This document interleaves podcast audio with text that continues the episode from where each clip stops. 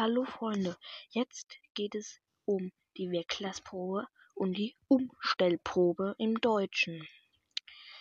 Die Umstellprobe, da wird das Objekt, das werden wir im nächsten Podcast lernen, und das Subjekt getauscht.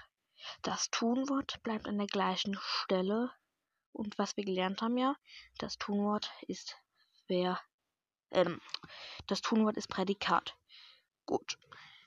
Susi ist ein Ei. Die Umstellprobe, ein Eis ist Susi.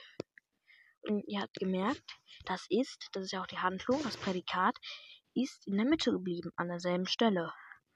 Und Susi ist ja das Subjekt und ein Eis ist das Objekt. Die haben sich getauscht. So, das ist die Umstellprobe. Die Weglassprobe ist, wenn man bestimmte Satzglieder weglässt und nur noch das Prädikat und das Subjekt übrig bleibt. Zum Beispiel, die, die Prinzessin küsst den Frosch. Oder machen wir mal ein anderes Beispiel. Die Prinzessin träumt vom Frosch in ihrem Bett. Dann könnte man weglassen. In ihrem Bett könnte man weglassen. Dann würde heißen, die Prinzessin träumt vom Frosch. Aber da können wir noch was weglassen. Das war vom Frosch. Und dann heißt es, die Prinzessin träumt.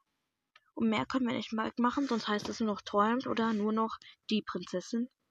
Aber das muss zusammenbleiben. Träumt ist die Handlung, das Tunwort, also das Prädikat, die Prinzessin ist das Subjekt. So, ich hoffe, ihr habt es verstanden. Ciao, bis zur nächsten Folge. Dort geht es um das Objekt.